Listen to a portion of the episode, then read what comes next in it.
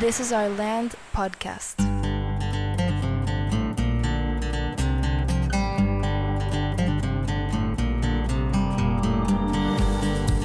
Esto es This is Our Land Podcast y en esta temporada estamos juntándonos con diferentes personas apasionadas por la educación para hablar sobre el desarrollo de los adolescentes, el objetivo de la prepa, así como la educación en general. En este episodio hablamos con Pato Bichara, que es CEO y cofundador de Collective Academy, una neo-universidad que conecta aprendedores con el conocimiento colectivo para juntos reevolucionar el futuro. Con Pato hablamos sobre el rol y el futuro de las universidades y obviamente también sobre lo que están haciendo en Collective Academy.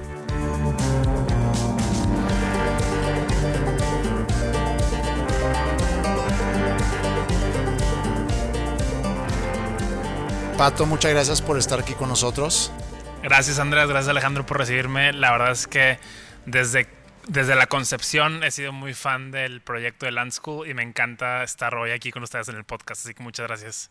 Coincidimos eh, hace unos años donde nos juntamos como que varias personas emprendiendo en el mundo educativo y ahí te conocimos y nos contabas sobre, sobre el proyecto que traes.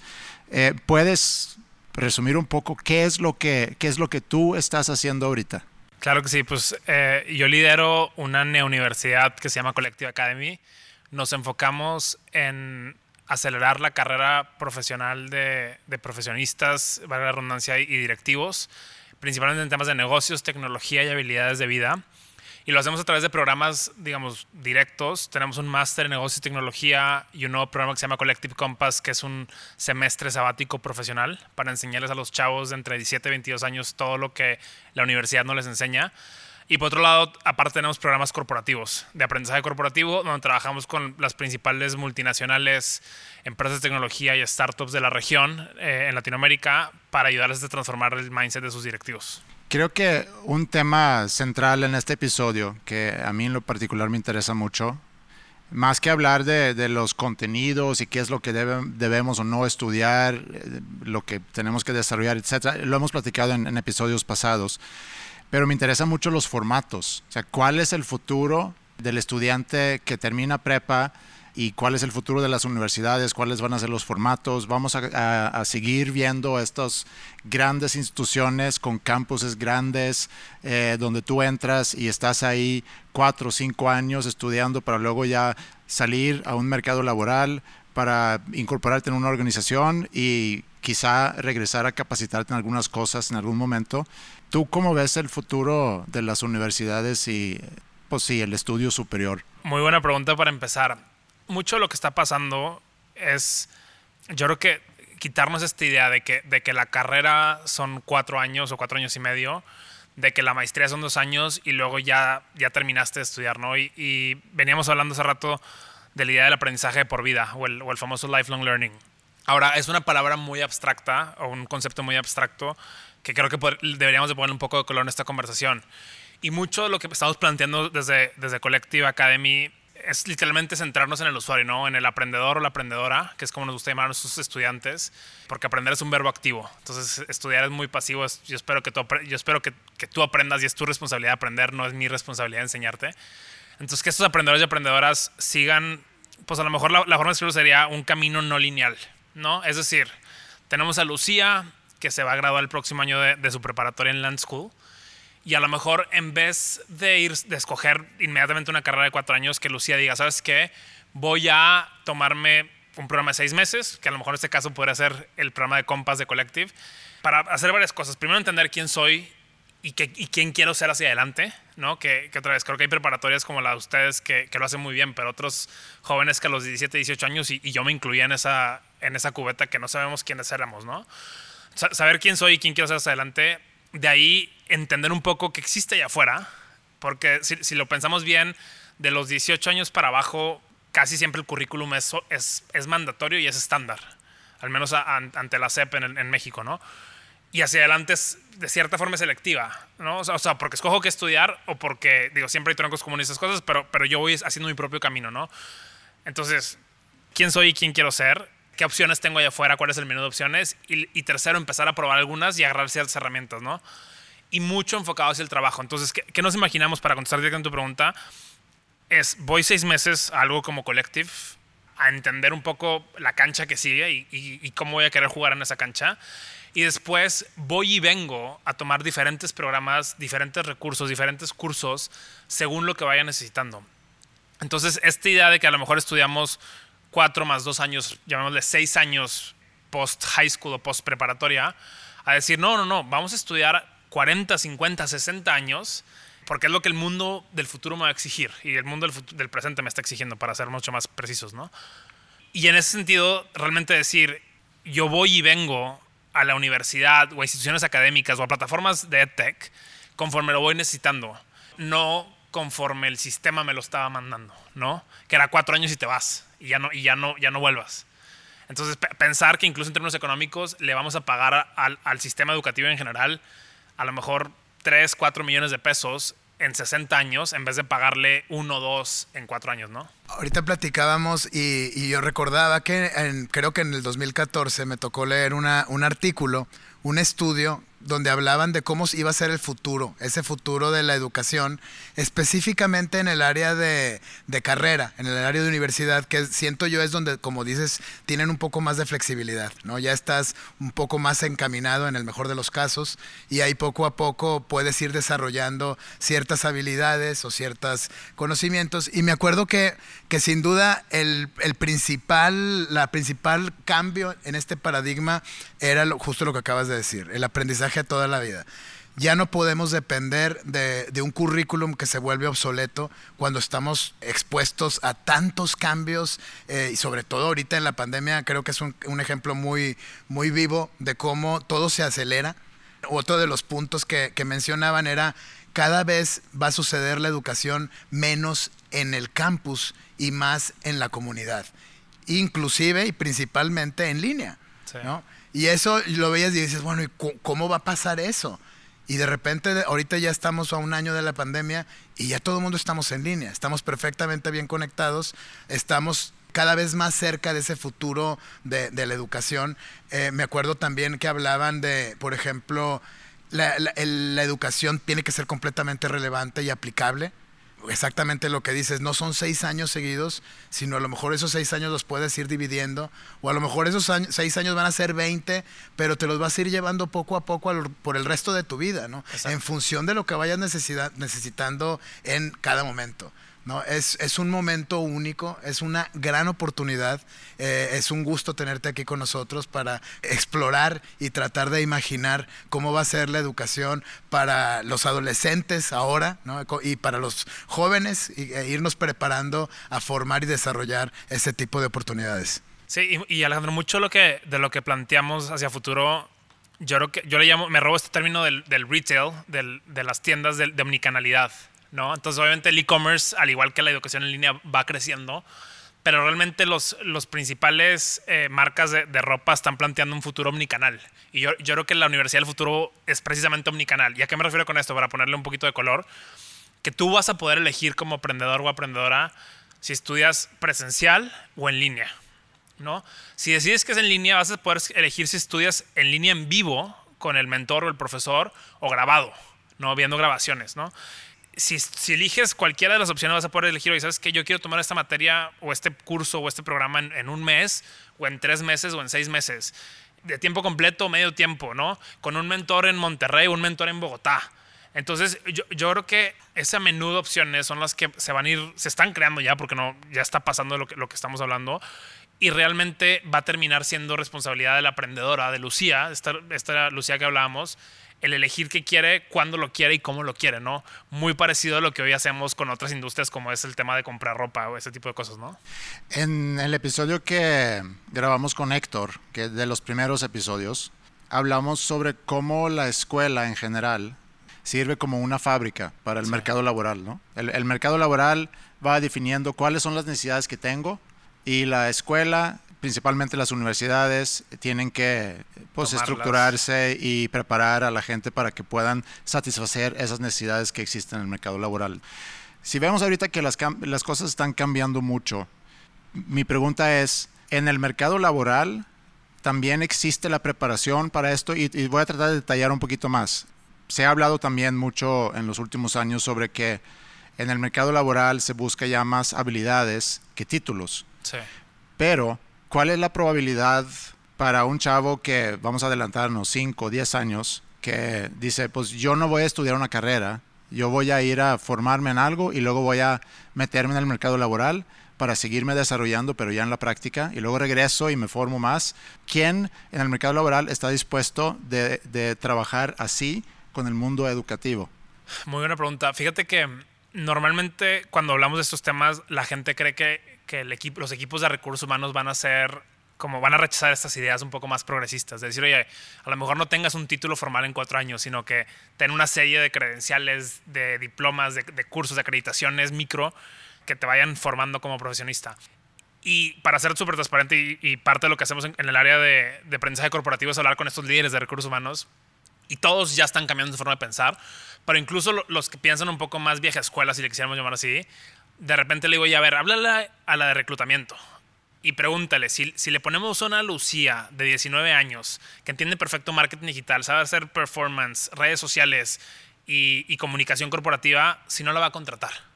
Porque ¿qué está pasando? No están, no están encontrando ese talento que necesitan con las habilidades del futuro y del presente, porque ya son del presente, ¿no? Entonces, se, pasan las reclutadoras de los corporativos meses buscando una vacante y de repente se dan cuenta que una joven tiene esas habilidades. Realmente el hecho de que no tenga una cédula de, la SEP lo va a impedir, le va a impedir que la contraten. Claro que no, porque le surge el puesto. Entonces cre creo que es, es de esas ideas que, que en teoría hay cierto pues, rechazo y decir, estamos locos, ¿no? Y, y los cuento en los locos eh, que, que, somos como collective, pero en la práctica es, oye, yo quiero la chava que sepa hacer redes y performance marketing. Ol olvídate si tiene título o no tiene título, ¿no? Sí. No, y además, ¿qué te dice un título? Dice que cumpliste con lo que se requiere. Que estuviste sentada X horas sí. de clase en, en un salón. Sí y te pusieron X exámenes, ¿no? Sí. Que, que, sabemos que ni, ni, las horas, ni el estar sentados, ni, ni pasar los exámenes son eh, reflejo de nada en términos de aprendizaje y habilidad, ¿no? Eh, y bueno, pensando entonces, como vemos ahorita en las universidades, y también comentamos muy así por encima antes de arrancar, tú mencionaste un documental que se llama The Ivory Tower, ¿no, Alejandro? Que si no mal recuerdo, porque lo vi hace, hace varios años, pero habla mucho sobre el sistema, sobre todo en Estados Unidos, y, y, cómo ha aumentado el costo de estudiar y cómo no corresponde con el retorno a esa inversión, que a final de cuentas la educación debe ser una inversión siempre, sí. que tú pagas para ir a una universidad versus lo que tú puedes luego conseguir como trabajo y remuneración por ese trabajo. Entonces es, es, también una situación, hablaba en su momento en esa película, hablaban sobre la burbuja educativa, como hablamos de la burbuja de, del mercado del real estate en el 2008, se hablaba en ese documental mucho sobre la burbuja de gente que se ha llenado de, de préstamos o de deudas para poder, para poder estudiar, para luego ya conseguir un trabajo en un, no sé, Starbucks pagando 15 dólares la hora. Es un problema que creo que agrega nada más a, a, lo que tú estás platicando sobre ese modelo donde entras, sales y, y, vi también un ejemplo que alguien decía que a lo mejor las, las futuras universidades es como, como un gimnasio donde tú compras una membresía Exacto. y vas eh, en el momento que sientes que lo necesitas. Sí, y la habilidad que requieres, ¿no? Y pa para poner un poco de estadísticas, tristemente estos datos son, los obtenemos muy fácil de Estados Unidos, pero por ejemplo, creo que desde 1978 el, el, precio de la colegiatura ha incrementado dos veces al ritmo de inflación. Y si acumulamos es como 1.328% en crecimiento. Entonces es una locura. Sí. En Estados Unidos tienen esta cultura de, de, endeudarse para pagar la educación. Y en México y en general en Latinoamérica no nos damos cuenta de que lo que yo le estoy pagando a la universidad no tiene un retorno. ¿Por qué? Porque normalmente nos ayudan las familias. O sea, en Latinoamérica no, realmente no importa el estatus socioeconómico, siempre la abuelita le pone para, para, la educación o los papás le echan la mano a los chavos. Y entonces tú estás pagando, no sé, digamos 10 mil pesos al mes o 15 mil pesos al mes de colegiatura y de repente te gradúas y te pagan 5 o 6. Entonces es, el retorno en la inversión se va a, a 40, 50 meses si no gastaras un peso que son como 4 o 5 años, y realmente si, si, empiezas a gastar dinero, porque pues todo el mundo como profesores queremos vivir, te vas a, que, a que no repagas la inversión en 20, 22 años. Nada más que la gente no lo ve. Sí, de acuerdo. Justo en, el, en uno de los episodios hablábamos de los costos, eh, aterrizando el, eh, en el caso de, de la universidad, el costo en 1971 del año en Harvard era de 2.600 dólares.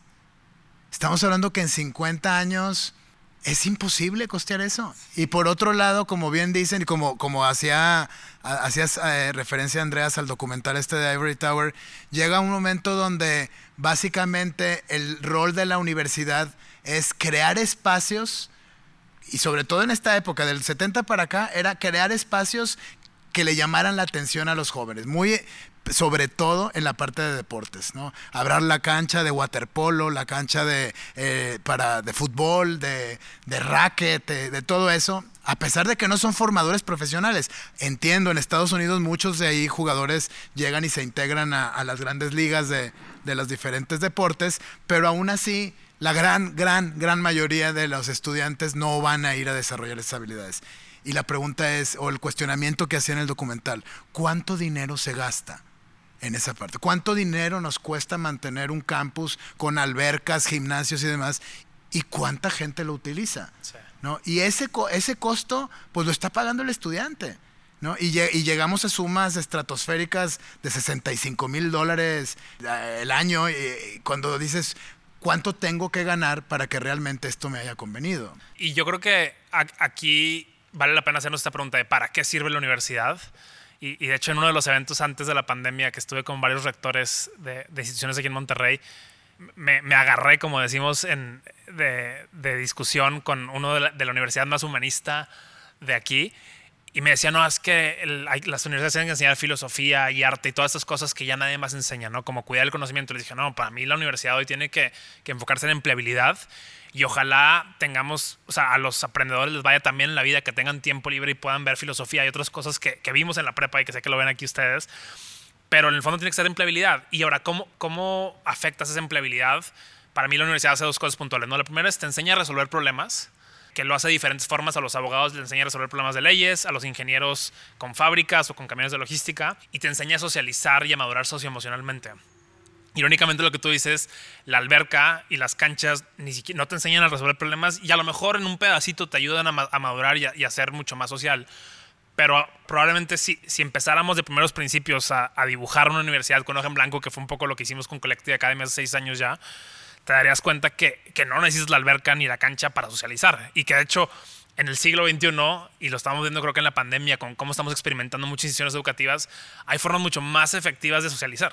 Sí, yo creo que en, en- en el caso particular de Estados Unidos, que se copió aquí en México, porque no lo vemos, por ejemplo, en- lo- cuando yo estudié en Suecia no había canchas, no había nada, era, era la escuela y ya.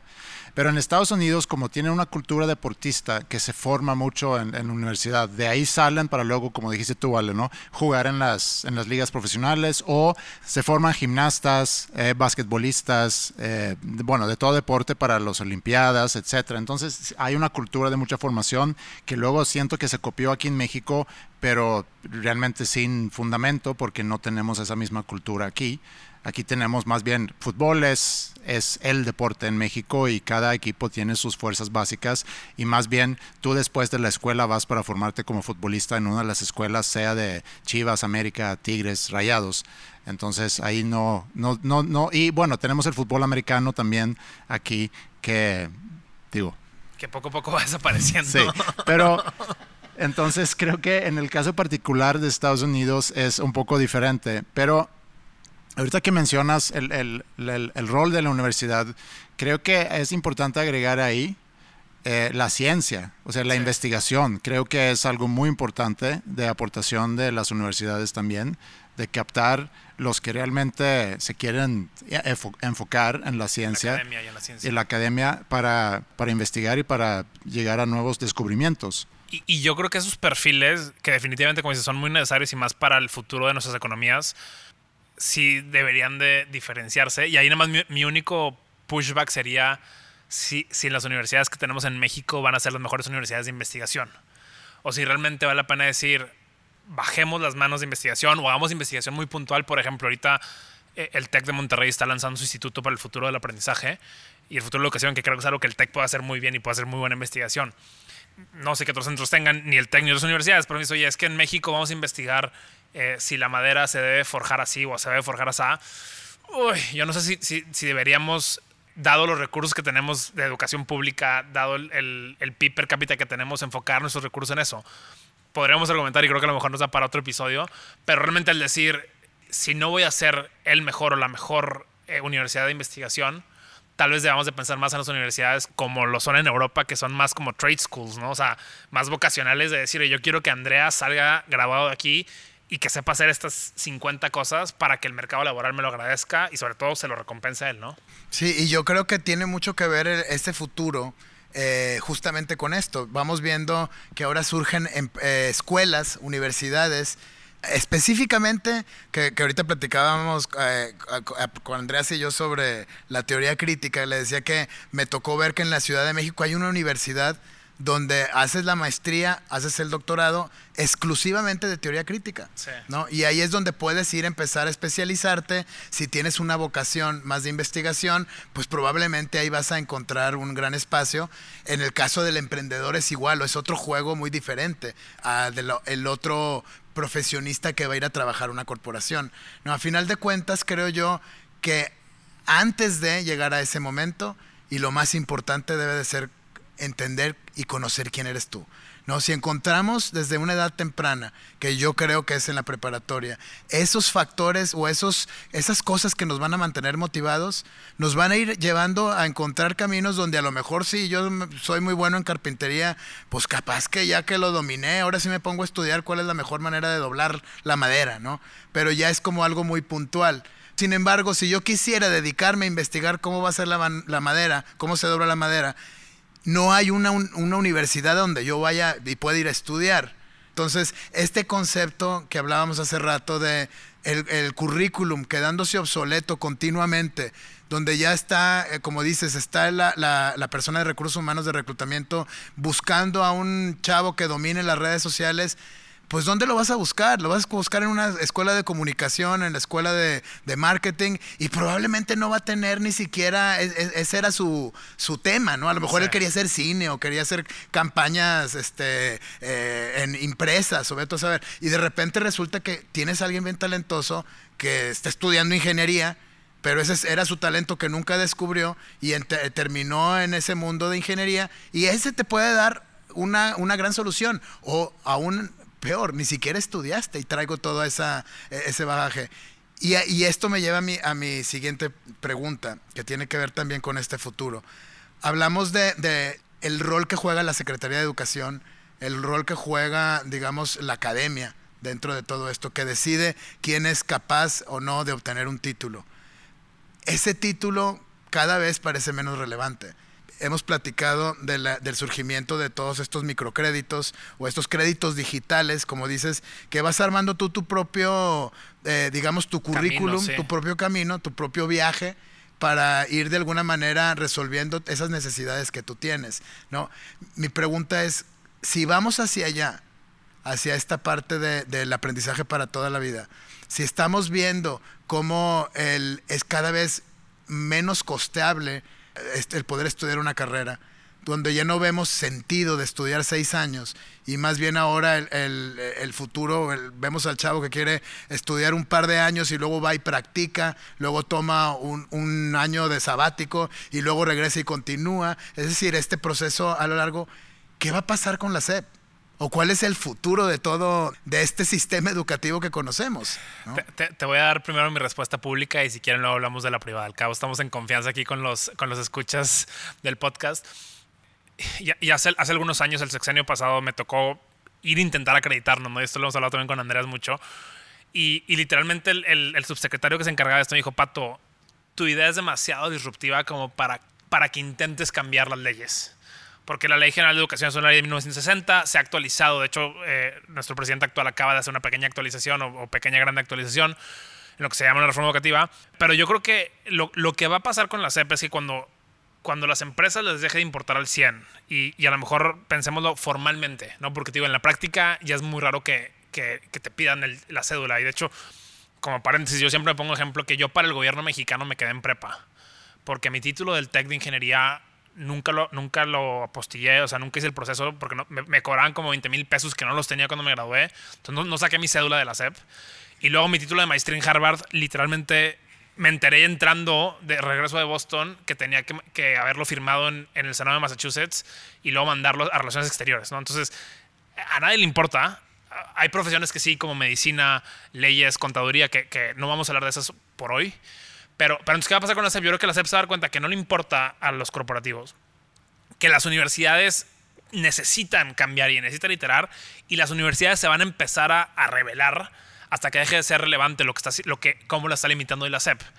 Que es el caso de lo que pasó con plataformas como Uber, donde entraron a las ciudades, a la de a fuerzas, como diríamos en Monterrey, y eventualmente la ley se actualiza e intenta de una manera elegante y, y moderada regular lo que está pasando.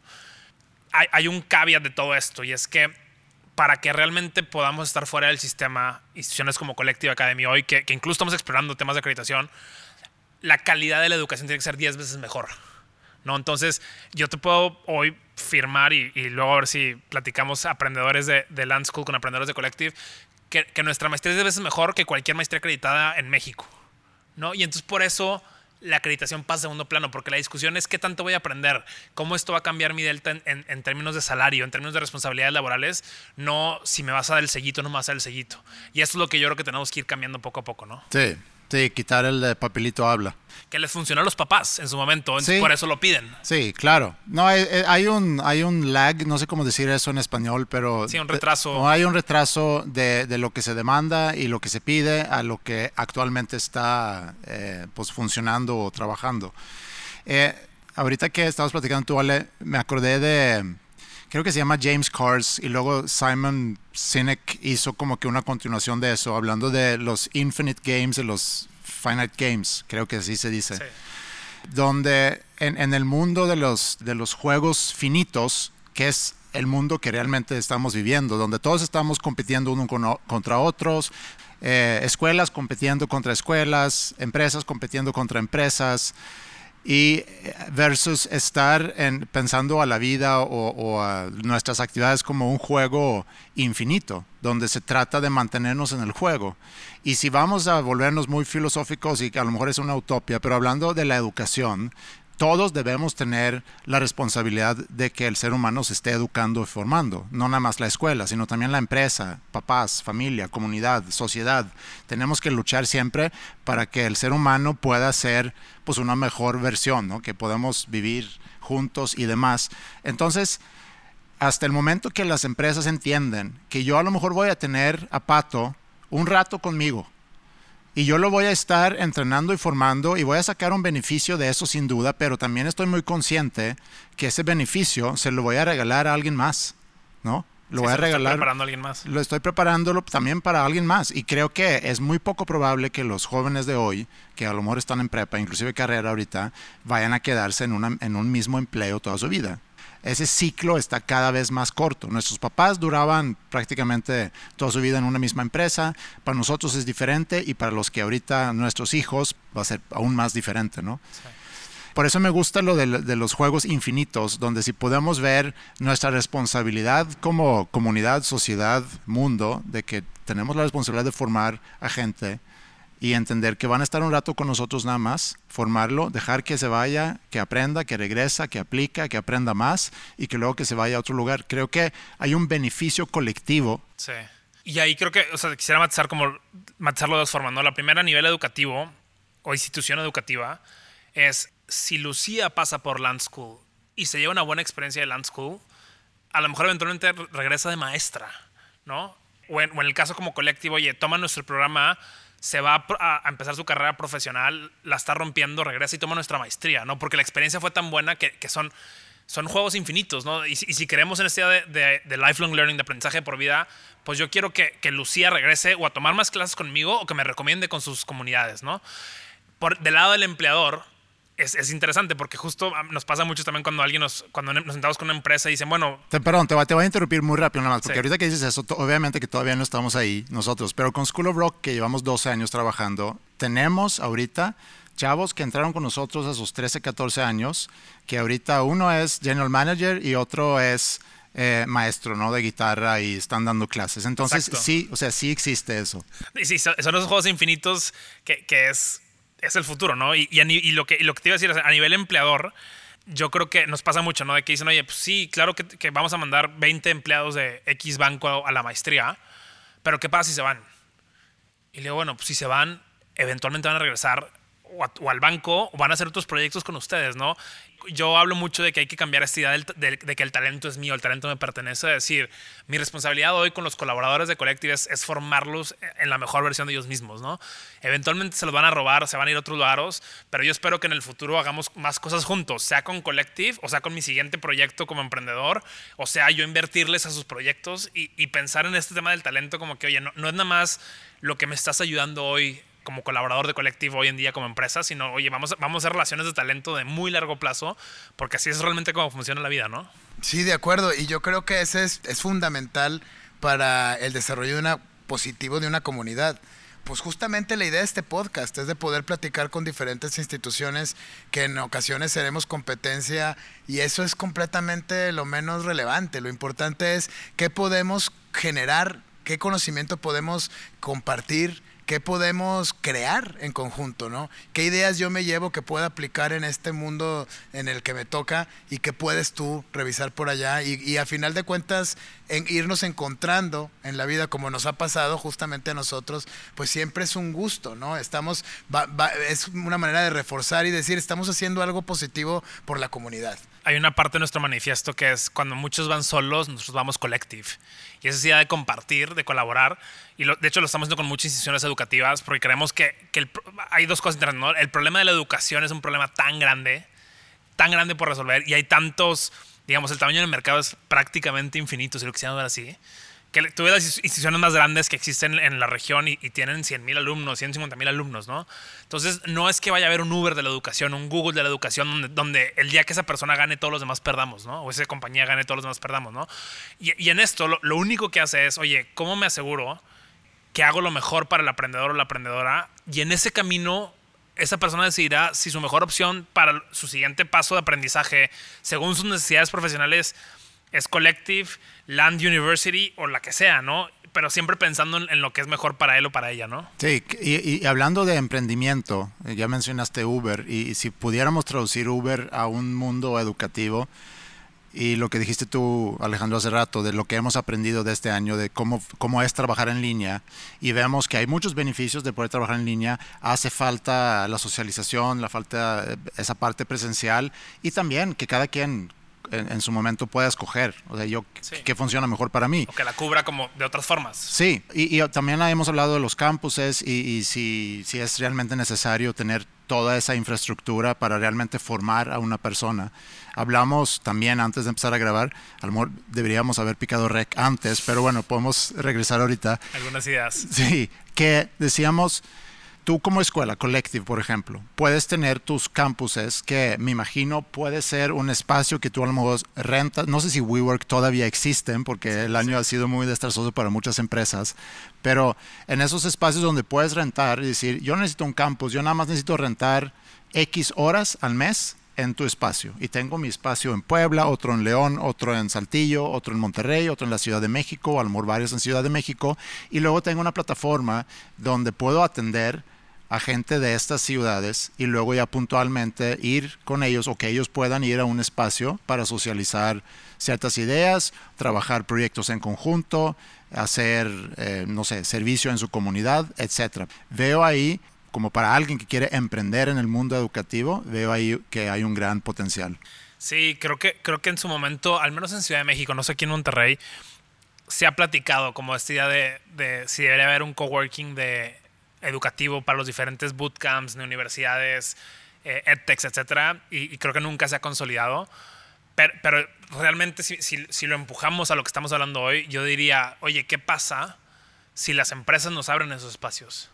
Es decir, yo voy a la oficina de BBVA en Reforma y hay un piso que es un piso de BBVA Universidad que, que tienen acceso, obviamente, los empleados, pero también millones de jóvenes que pueden aprender en millones de plataformas, ¿no? ¿Qué pasa si voy en Santa Fe a las oficinas de Grupo Bimbo y, tengo espacios que también, pues hacia adelante, todas las compañías están replanteando qué hacen con sus corporativos, ¿no? Entonces, decir, oye, en, ve- en vez de tener que invertir y crecer o construir eh, ubicaciones físicas, ¿qué pasa si creamos una serie de microcampuses, ¿no? Entonces, que no sé ni cuántos metros cuadrados tengan las universidades aquí en Monterrey, pero pues imagínate que, que rompemos un, un TEC, un campus del TEC, un campus del ODM en 50 y lo ponemos en, en 50 partes de la ciudad o en 50 partes del país.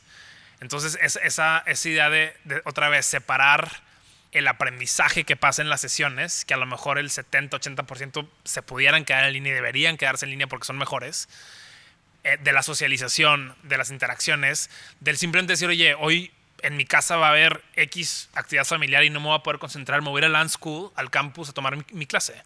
Entonces, yo, yo, creo que es esta deconstrucción que, que, se está planteando en la educación, que creo que la, la hemos ido platicando, ¿no? Pero ya, ya hablamos del tema de, de, acreditación y de los, de los medallones de taxi como si fuéramos Uber. Ya estamos, ahora estamos hablando de la infraestructura física y estamos hablando del aprendizaje y de los profesores y, o los mentores. Entonces, poco a poco, yo creo que las piezas de los rompecabezas se van a ir deconstruyendo y nos va a tocar como instituciones en algunos casos ser agregadores de conocimiento, como es el caso de Collective, que decimos, oye, Collective no crea materias, agarramos materias que ya existen, materiales allá afuera, conectamos con mentores que son líderes de industria y los traemos a una sesión. Pero también habrá agregadores de decir, oye, ¿sabes qué? Pues para Lucía, ahorita lo mejor quiere estudiar finanzas, hay, un, hay la clase de finanzas del TEC de Monterrey espectacular, que la tome ahí. Y regreso y alguien, esta plataforma del futuro, que a lo mejor la vamos a ver en conjunto entre varias, incluyendo Land School, te valida que, Lucía tomó el curso de finanzas en el TEC y que Lucía viene de la prepa Land School y que, y que Lucía acreditó guitarra en School of Rock. Y entonces ese, ese título que antes lo daba una institución, ahora lo vamos a dar entre 50 instituciones porque así va a ser la vida de Lucía y así va a ser lo que, lo que le pide el mercado laboral a Lucía, ¿no? La razón de ser de este podcast es iniciar una reflexión sobre el adolescente y la educación. Con la intención de profundizar en este tema, te invitamos a que asistas al taller El Adolescente Hoy, impartido por la licenciada Gaby de Obeso, especialista en terapia cognitiva conductual, asesora educativa familiar y maestra. En el taller se abordarán las diferentes etapas evolutivas del cerebro adolescente, así como el rol de la familia en el desarrollo de los jóvenes. Regístrate y solicita más información enviando un mail a info.landschool.mx y acompáñanos presencial o en línea el próximo 26 de mayo. Está increíble, me pongo a pensar, ahorita estoy trabajando en un en una ensayo sobre la historia de la educación. Hace rato platicábamos con Andreas de, los orígenes, no solamente del occidente, sino también de lo que pasaba en Asia, en lo que pasaba en la India, en, China, etcétera, ¿no? Eh, y me pongo a ver ahorita que estemos hablando del, futuro de la educación bajo estos términos. Es maravilloso ver cómo a, a, lo que se ha convertido la educación, ¿no? Y poder estar hablando ahorita de hacer programas donde participemos todos como comunidad, donde las escuelas comparten sus, uh, experiencias, su expertise, nos da pie, como, como dices Andreas, a, a, emprender, a empezar a armar muchos modelos de negocio que, que no se nos han ocurrido todavía, pero que están ahí para todos estos jóvenes, ¿no? En algún momento de, dentro del, del, podcast hablábamos de Minerva, el modelo de Minerva, que también a lo mejor vale la pena mencionar un poco de este concepto donde es más bien la generación, es una generación de 25 estudiantes que son elegidos de todo el mundo, todos ellos coinciden en una ciudad, trabajan en esa ciudad de manera en línea. Exacto, eh, estudian en línea, estudian pero están todos, todos en la misma ciudad por un semestre. Y viven físicamente en el mismo edificio. ¿No? Son amigos y socializan, pero todos al momento de ir a clase, cada quien se va a su computadora, trabaja seis meses, aprendes algo que tienes que aprender ahí en ese país y te mudas, ¿no? Está, empiezas en Argentina, en Buenos Aires, y de repente te vas a San Francisco, y de San Francisco te vas a Beijing, y así te pasas toda tu carrera sin estudiar algo en específico. No es estás estudiando contabilidad, no estás estudiando eh, LAE, sino estás aprendiendo. Oye, pero, pero ahorita que traes lo, lo, de la historia de la educación, indirectamente muchas instituciones como School y como Collective lo que estamos haciendo es regresarnos al pasado. En Collective hacemos discusión socrática. Sí. ¿no? Eh, el otro día me decía alguien, oye, ¿por qué usas nombres como corporativos para los profesores? Le digo, no, no, espérate, mentor es, era el consejero de Telemaco en la Odisea. Y su papá, Álcimo, se lo encom- le encomienda mentor la educación de su hijo. Entonces, estamos regresando a primeros principios a la historia y a los griegos y a los romanos, que son al fin, al fin de cuentas los, lo- lo que, los que crearon las bases, que como ya dijo Andreas, en la revolución industrial se desvirtó todo esto porque necesitábamos más profesionistas que los que teníamos, ¿no? Sí. Creo que con eso inclusive podemos cerrar el episodio. Llegamos a la mismita conclusión en otro episodio que grabamos, hablando con Esteban, que los griegos no estaban tan equivocados hace 2500 años, sabían algo y, sí, estamos regresando a, mucho de, su forma de ver el mundo y pensar, ¿no? Y la importancia de, que te conozcas como persona, eh, ahorita que mencionaste lo de carpintería, le pensé mucho en el proceso del aprendiz. Exactamente. Y a eso me refería un poco cuando hablaba sobre la responsabilidad colectiva, de, de que como empresas puedan ayudar en la formación, puedan apoyar a las escuelas a formar gente, tomándonos como, como aprendices y luego ya soltarlos a que hagan grandezas en, en otras partes y a lo mejor regresan, ¿no? Como clientes Sí. o como partners o como, como un- maestros, o como maestros, mentores, sí, o como- exacto. Pato, un placer coincidir contigo, eh, poder grabar este episodio contigo. Creo que es- el tema da para muchas horas eh, y vamos a seguir platicando ahorita, picándole stop al podcast. Gracias, Pato, por venir. No, gracias Andreas, gracias Alejandro. Eh, seguimos en contacto y la verdad es que felicidades por lo que están haciendo en Land School. Al fin de cuentas necesitamos varios Land Schools, varias collectives, varias universidades, varias plataformas de educación para transformar este problema tan grande que tiene nuestro país y, y es un honor eh, trabajar por esto de la mano de ustedes. Muchas gracias. Muchas gracias a ti, Pato. Felicidades también por todo lo que, lo, lo que has logrado en tan poco tiempo. Ese es un gusto platicar contigo y pues que se repita. Seguro que sí, aquí estaremos de vuelta. Gracias.